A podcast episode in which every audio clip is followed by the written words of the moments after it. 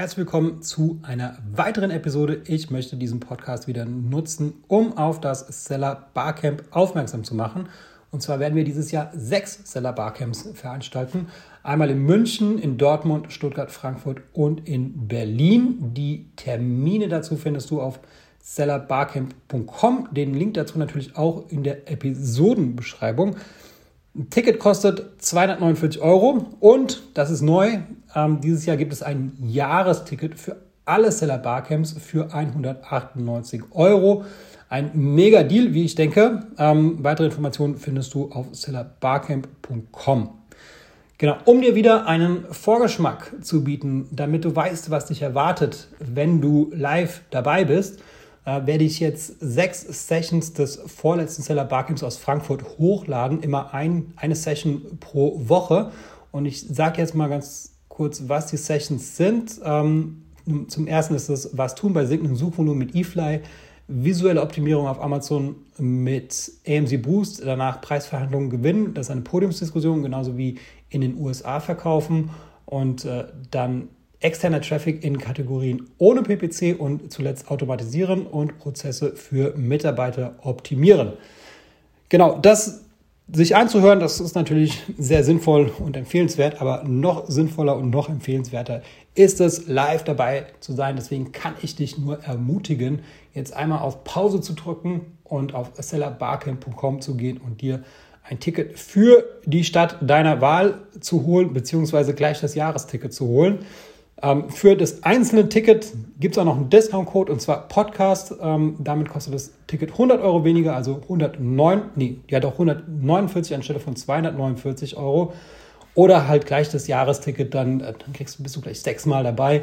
Ähm, wie du willst, Hauptsache du bist dabei und ich wünsche dir jetzt erstmal viel Spaß bei der Episode und freue mich darauf, dich bald beim Seller Barcamp persönlich zu treffen.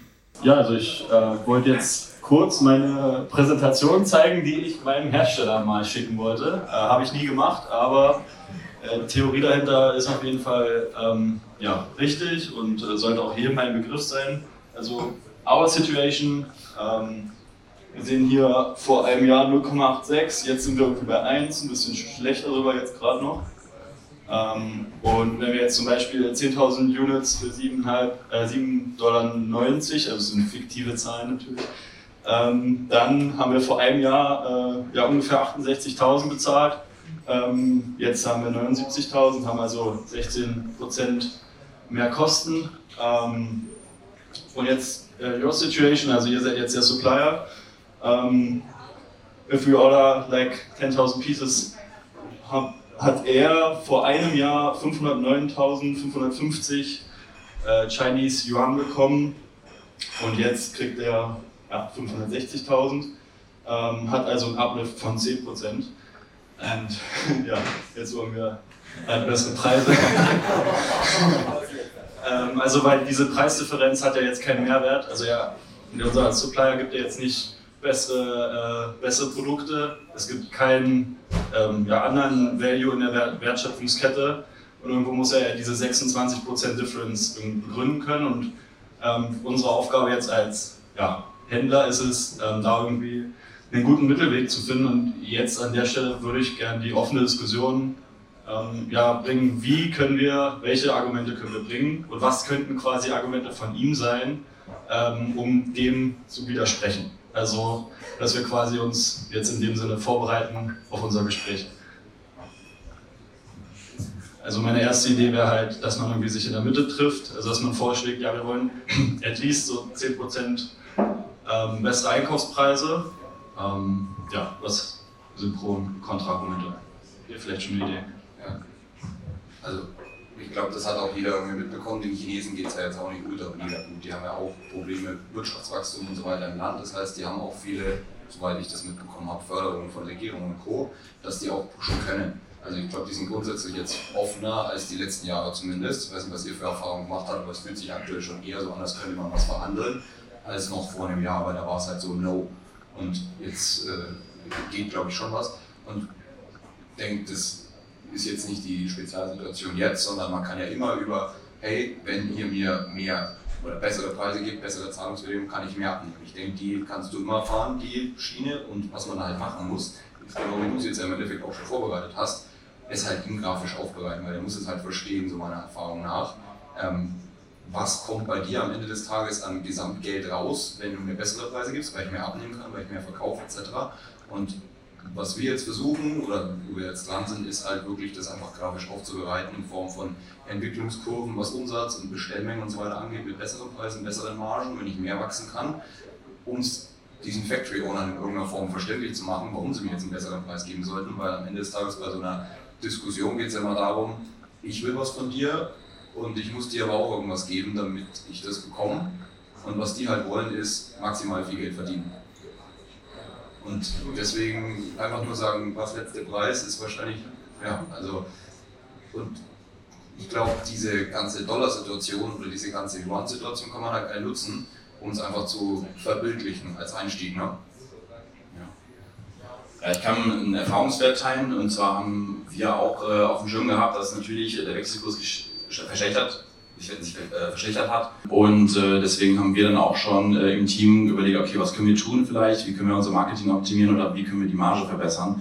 Und was wir dann gemacht haben, wir sind einfach ganz offen, jetzt ohne große Vorbereitung ähm, in die Kommunikation mit den Supplier gegangen und haben äh, ja, die Situation klargestellt und haben gesagt, okay, äh, wir zahlen jetzt effektiv viel, viel mehr Geld und wir müssten jetzt eigentlich die Preise anheben, um äh, unsere Marge auch irgendwie zu haben, sonst lohnt sich das für uns nicht mehr. Und wenn wir das nicht tun, ähm, ja, dann funktioniert es nicht. Und äh, da haben wir aber auch gesagt, wenn wir die Preise jetzt anheben, dann wird wahrscheinlich auch die Abverkaufsrate halt natürlich sinken und die Abnahmemenge wird auch in Zukunft sinken.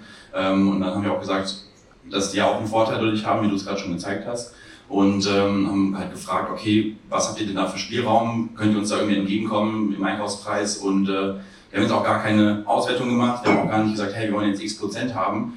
Und nach der ersten Anfrage, ähm, meine Mitarbeiterin hat dann auch mit denen nochmal intensiver gesprochen und die haben dann von sich aus direkt äh, 6, 7 Prozent, glaube ich, äh, Rabatt angeboten. Ich meine, hey, bei der nächsten Bestellung, bei der aktuellen Bestellung ist es jetzt noch so, wie es ist. Und bei der nächsten Bestellung haben wir dann 6, 7 Prozent ungefähr äh, Rabatt bekommen. Ne? Und haben wir jetzt nicht großartig was vorbereitet.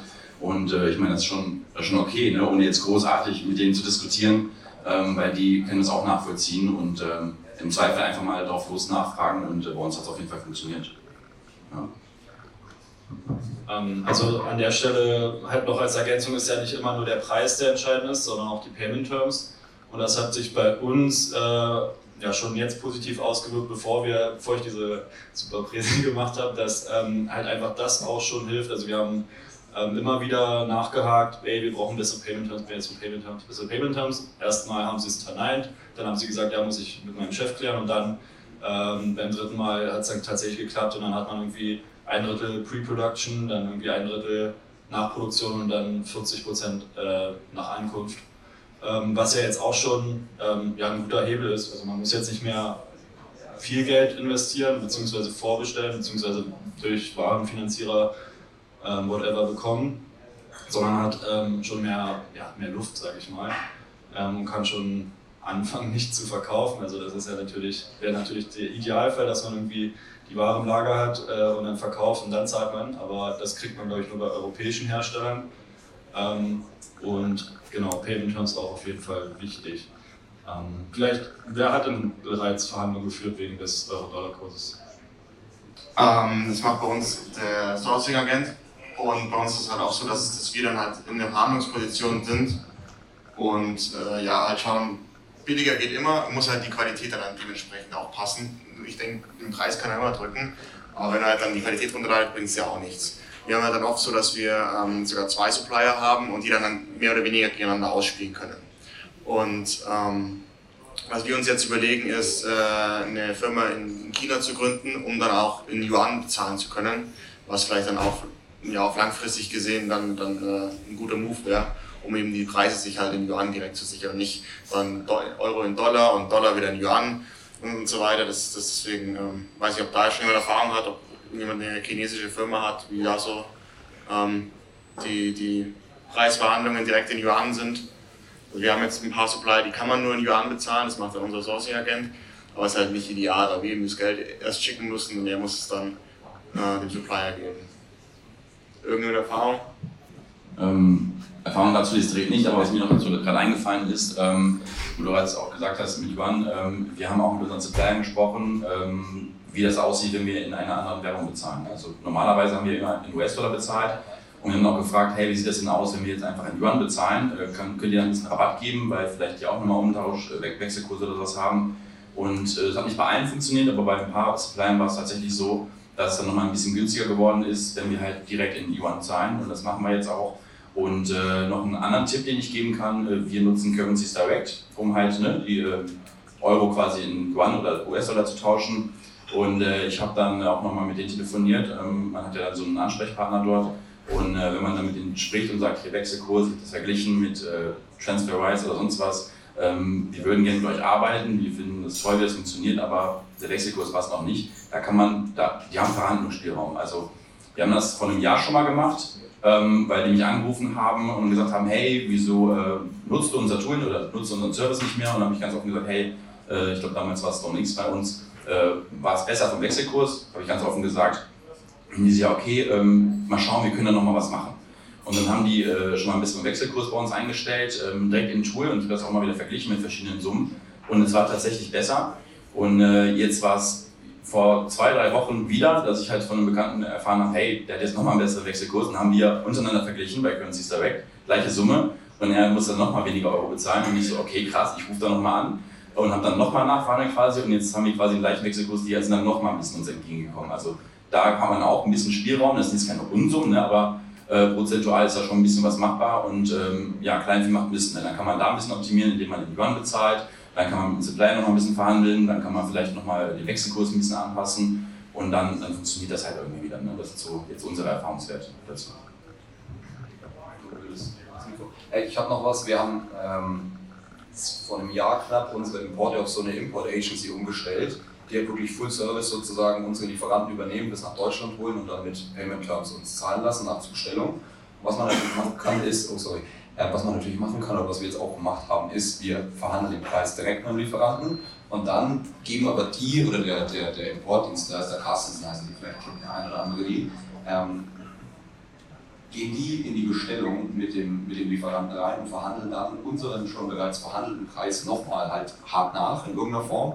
Und die haben halt auch ihre Yuan-Konten, weil die halt irgendwelche Chinesenfirmen und so weiter haben. Deswegen bin ich auf die Idee gekommen mit, mit, mit deiner Frage, Maxi. Ähm, und das funktioniert halt dann auch meistens so, ganz, war jetzt die letzten zwei Mal schon ganz gut, dass wir erst ein bisschen was runterbekommen haben und die aber dann zusätzlich nochmal was runterbekommen haben, weil sie halt nochmal von einem anderen Preisstart sozusagen reinstarten. Also es geht aktuell auf jeden Fall was und wer es nicht macht, ist einfach doof und verschenkt Geld. Ne? Dann kann man versuchen, bildlich darzustellen, wie viel man mehr bestellen könnte, wenn man bessere Payment Terms hätte oder ähm, wenn der Preis günstiger wäre. Also äh, Lars, ich weiß nicht, ob du es multitaskingfähig bist, aber ähm, genau, also, ja, also dass du nicht nur diese Währungssache sozusagen äh, bildlich darstellst, sondern auch sagst, wenn, wenn ich mehr bestellen könnte, weil es günstiger ist oder wegen besseren Payment Terms, dann könnte ich viermal mehr bestellen als jetzt sozusagen. Ne? Und das auch nochmal grafisch äh, versuchen irgendwie zu untermauern. Dann ähm, nur nochmal als Zusatz, ne? also wie viel man dann, genau. Und die, ähm, was mich jetzt wundert, ähm, also ich habe, ich gehe manchmal nicht so lange in die Verhandlung. Ich habe auch nur meinen Supplier gefragt, ja, kannst du es billiger machen? Nö. Kannst du mir bessere Payment äh, Terms geben? Nö. Und kannst du sie in Yuan empfangen? Nee. Und ähm, die haben dann mir auch gesagt, ja, sie können keine äh, Yuan empfangen. Also es muss dann wirklich irgendwie jemand sein, ähm, der, der das irgendwie handeln kann. Ich habe dann auch gestern mit äh, Payoneer gesprochen und äh, die haben auch gesagt, also sie Du kannst ja zwar Yuan haben in dem Account, aber du kannst es nicht ähm, nach China schicken zu dem Supplier. Das ist dann CNH oder so und die Chinesen brauchen ja CN, CNY und ähm, kriegst du nicht. Also kriegst du nicht rübergeschoben. Ich weiß nicht, also vielleicht Carstensens kann ich mir vorstellen, dass sie dann so, so ein Netzwerk haben, aber der normale die normale Fabrik äh, konnte bei mir das jetzt nie empfangen. Ist das bei euch nicht auch so? Nee. okay, also mehr Nacharbeit. Ich glaube, das ist bei den meisten noch so, oder? Also wer hat schon mal in Yuan bezahlt? Ich glaube, es ist ja nicht mal egal, wenn du von außerhalb Geld schickst oder nur bis zu einer bestimmten Summe. Also ich denke, die machen es halt, weil die halt vor Ort eine, eine Firma haben. Das heißt, die tauschen halt in ihrem Konglomerat irgendwie die Währungen aus, irgendwelche, was weiß ich, Options oder wie auch immer und dann schieben die in Yuan das Geld rüber. Also ich habe jetzt noch nie in Yuan bezahlt, sondern wir zahlen halt auch einfach immer einen Dollar. Ja. Aber Kevin, hast, hast du nicht eben gesagt? Ja. Ja. das ganze Zeit? Ja, lieber nur so näher ranrutschen. Ähm, genau, also wir haben es noch nicht gemacht. Das war jetzt letzte Woche, vor zwei Wochen irgendwie sowas, sogar noch recht aktuell, dass wir das angefragt haben. Da haben auch einige Supplier gesagt, so ja, nee, ist nicht. Wie du auch schon sagst, nö. Ähm, aber da waren ein, zwei Supplier bei, wo wir jetzt halt Bestellungen am Laufen haben, die gesagt haben, so ja, kriegen wir hin. Ähm, und äh, wie gesagt, ich habe es abgegeben operativ, aber meine Mitarbeiter meinte ja, Yuan kann man auch mit Currency Direct dann, glaube ich, auch transferieren. Und äh, wenn die Supplier sagen, die nehmen es an, dann gehe ich mal davon aus, dass es funktionieren wird. Aber ich kann ja ein Update geben, äh, wie es dann in ein paar Wochen dann aussieht, wenn wir die, die Anzahlung gemacht haben. Danke. Und, und bei dir, Maxi, der Typ, der Sourcing Agent, wie macht der es, dass er es nehmen kann? Ähm, ja, wir schicken halt den Dollar oder Euro, also im Idealfall halt Euro. Er tauscht zum und schickt dann Yuan an die, äh, also an die Hersteller. Und die konnten nur Yuan nehmen, sonst hätten wir direkt auch in Dollar zahlen können. Aber ist, ist, ist es legal für ihn, das zu machen? Also kann er vom Ausland zum Geld als normaler Mensch? Der Sourcing Agent, ich meine ja. Also, Also wir haben das auch in einem Fall, dass wir einen Sourcing Agent zahlen und die kriegt halt von uns Dollar, tauscht es um und zahlt dann in Yuan. Also ja, genau, genau, also in China geht es halt. Ja. Deswegen halt auch die Frage, ob äh, eine chinesische Company, so eine ja, Trading Company, die dann aus äh, Deutschland zum Beispiel Euro empfängt und dann halt Yuan weiterschickt. Also wir haben es glaube ich einfach rübergeschickt. Also ich wusste Ja. nicht, dass wir Also haben wir das das Weiß ausgewählt zum als Beispiel nicht. In Weiß haben wir es nicht hingekriegt, Yuan zu schicken. Okay, bei Stories konnten wir es einfach auswählen und ich glaube, das ist angekommen. Wie viel, wie viel war das? Oder so? Also 2.000, 3.000 äh, Dollar. Ja, ich glaube, es gibt so eine Obergrenze, bis zu der man auch als, als Nicht-Ansässiger darf. Aber Rumors bin ich jetzt nicht 100% von überzeugt, aber man könnte es mal nachrecherchieren. Also Transferwise hat, bestimmt- Transferwise hat bestimmt ein Limit. Also, also 2000 ist ja ganz nett, ne? aber du kaufst doch auch manchmal für 60, 70.000, oder? Also dann wird es schwieriger vielleicht. Und, ja, ja. Aber über welche Plattform hast du es gemacht? StoneX. Aber unabhängig von dem Yuan-Thema, ähm, es gibt auch einen, ähm, wird nichts du diesen Zahlungsdienstleister im Kopf, den er mal, den er mal gesagt hat?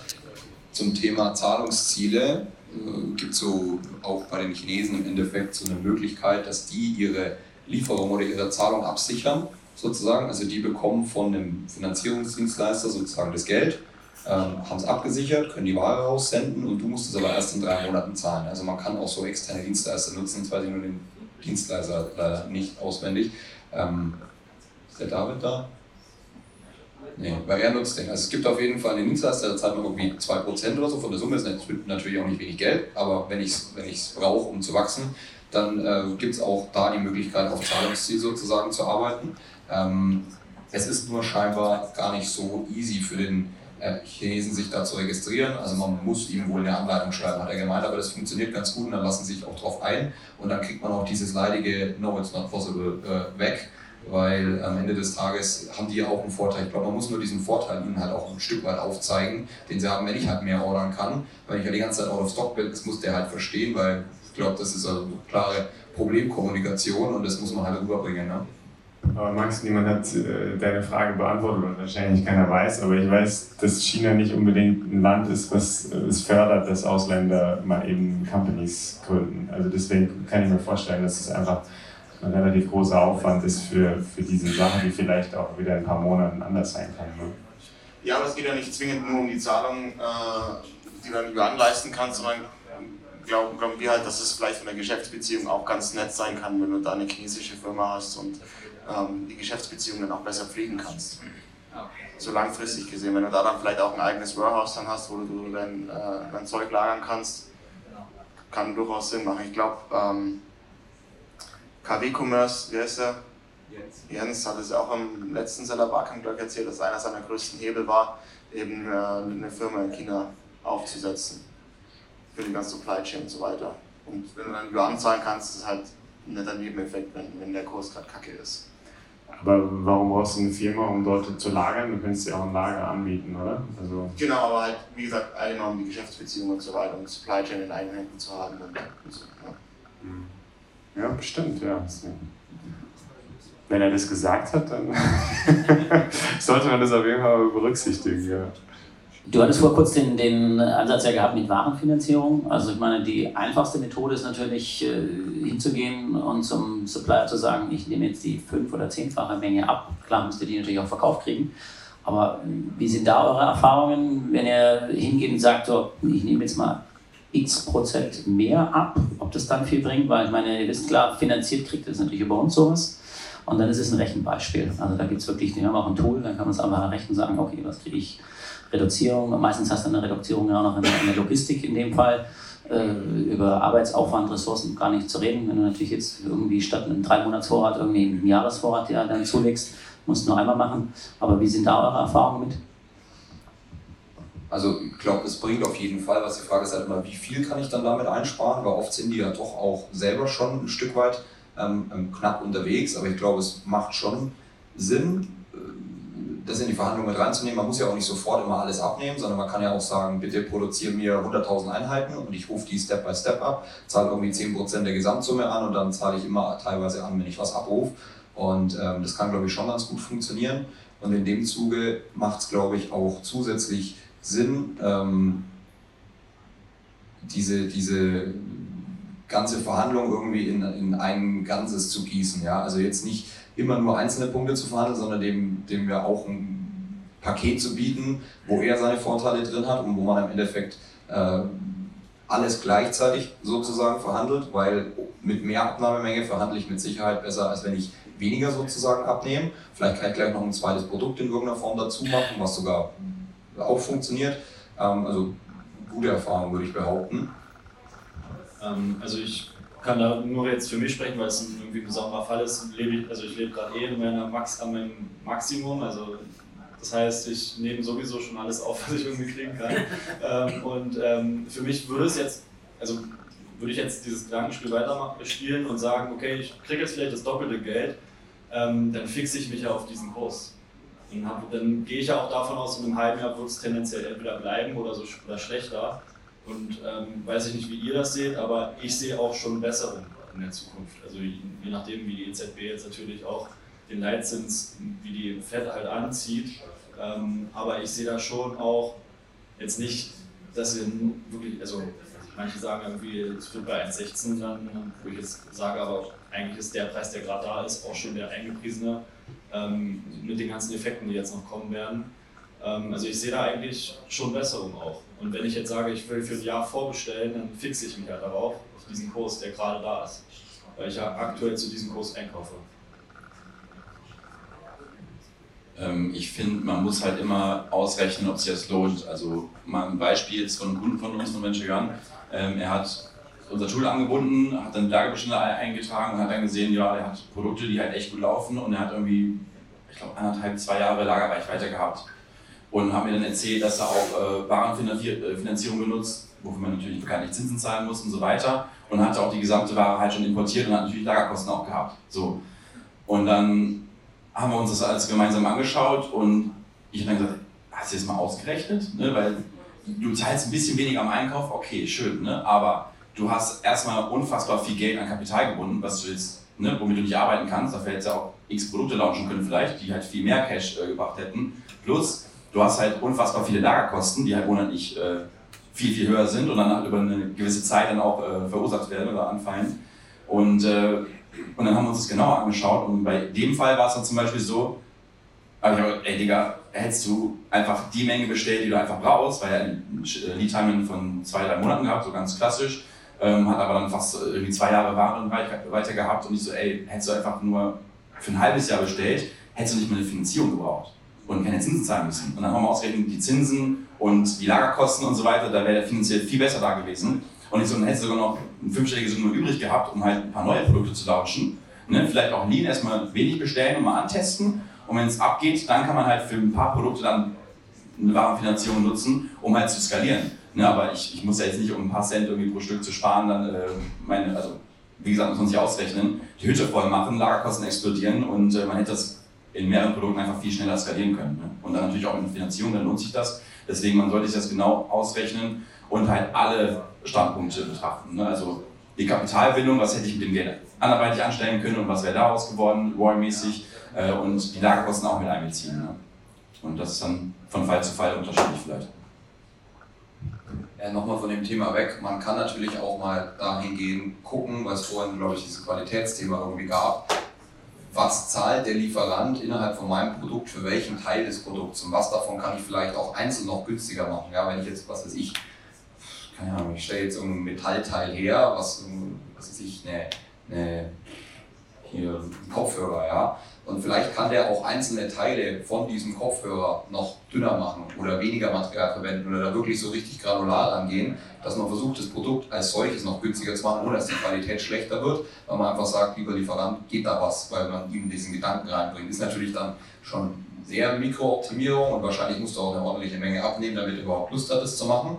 Aber äh, je nachdem, wie groß man halt auch bei seinem Lieferanten ist, ist es wahrscheinlich auch was, worüber man drüber nachdenken sollte. Ist halt wie soll man sagen, auch anstrengend, aber dort, wo die Anstrengung ist, ist glaube ich auch ein Return meistens, weil halt ein Weg niemand geht. Ne? Da kann ich auch ein konkretes Beispiel geben. Ähm, wir haben äh, so, so ein Spiel draußen, so ein Outdoor-Spiel aus Holz, da ist ein Rucksack dabei. Wir haben dafür zwei Supplier, die ähm, relativ gleich im EK ähm, sind. Wir haben uns dann auch so eine Aufschlüsselung eben geben lassen und dann ist rausgekommen, dass der Rucksack bei dem einen Supplier einfach statt 5 Dollar nur 2,50 Dollar kostet und haben dann eben äh, gefragt, wo der Supplier ist. Wir würden gerne für den Rucksack, wir würden gerne von da halt auch den Rucksack so bestellen und haben dann den Supplier, der vom Holz günstiger war, den Supplier gegeben vom Rucksack und somit haben wir dann auch gut sparen können, ohne dass die Qualität gelitten hat.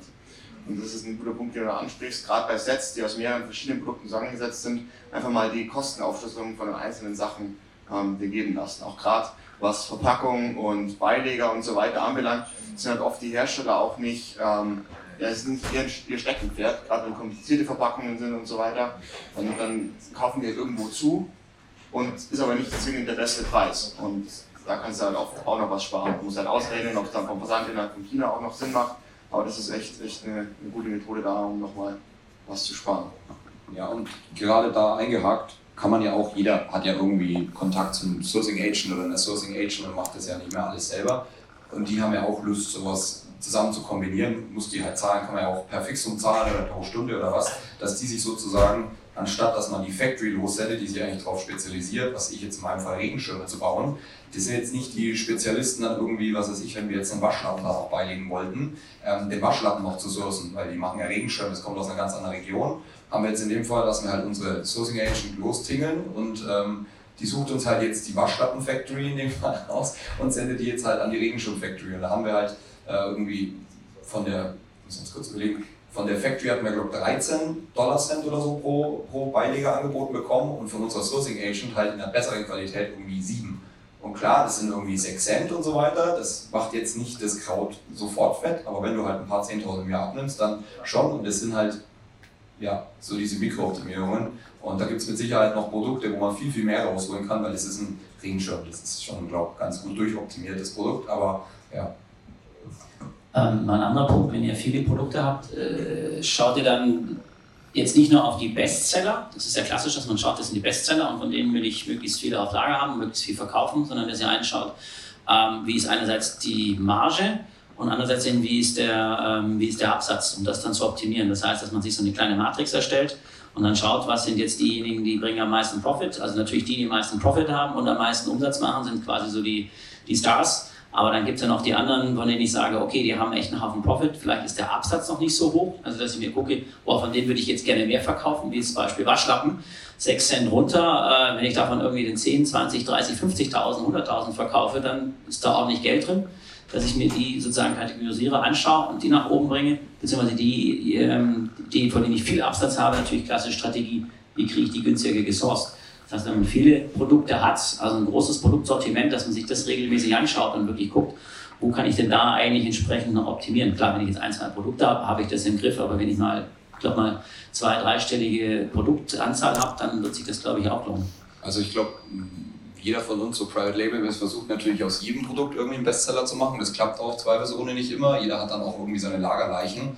Und vielleicht auf, auf das, was du fragst, eingehakt, ist, glaube ich, also zumindest bei uns ist das Ziel, diese Lagerleichen, denen zwei, drei Chancen zu geben, die nach oben zu bekommen und irgendwann bis zu einem Punkt, okay, ich kann da nichts mehr optimieren, das funktioniert so einfach nicht. Und dann heißt es halt für uns immer, schnellstmöglich Break-Even das Ding losbekommen, um das Geld aus dem Lager rauszukriegen aufs Konto und halt mehr Bestseller kaufen zu können. Weil es gibt halt nichts Schlimmeres, als wenn der Bestseller in irgendeiner Form out of stock ist, weil irgendwie meine Ware in äh, irgendeinem anderen Quatsch umliegt. Ich gerade den Fall, wir haben eine neue Marke gestartet, so 2020, in so einen super aggressiven so Geldbeutelbereich rein und es ist jetzt nicht so unkompetitiv, würde ich jetzt mal behaupten.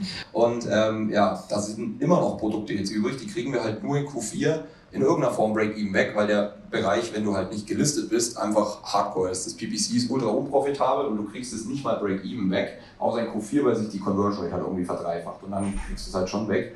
Und dann ist jedes Jahr jetzt Q4 irgendwie der Versuch, möglichst viel von diesem Krempel, auf gut Deutsch gesagt, halt loszubekommen, weil am Ende des Tages kostet es Geld, wie du sagst, es ist Lagergebühren.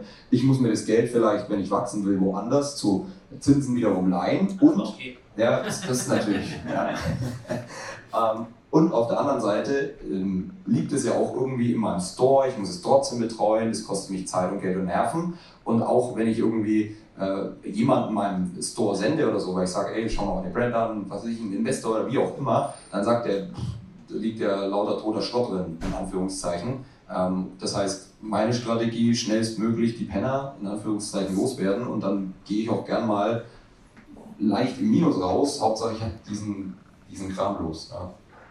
Ja, Fazit ist fast letzte Preis und der muss auf jeden Fall runter, oder?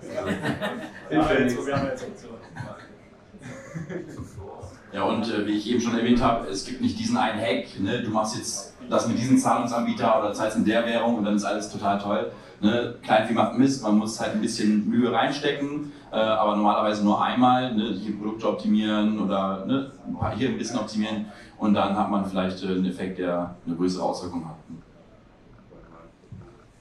Ja, und jetzt mein letztes Wort, wir haben ja erst schon drüber gesprochen. Ähm, ich bin auch immer noch der Meinung, dass ähm, ja, dass jetzt diese Zeit, die vor uns steht, glaube ich, auch für viele Seller schwierig wird, weil einfach Margen geringer werden, PwC-Kosten werden wahrscheinlich so bleiben, Preise weiß ich nicht.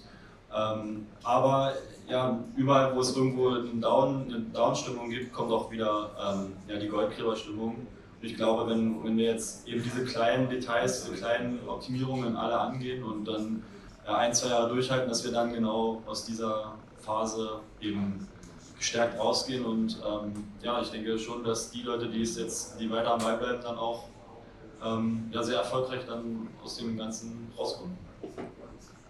Das ist nochmal ein Wort.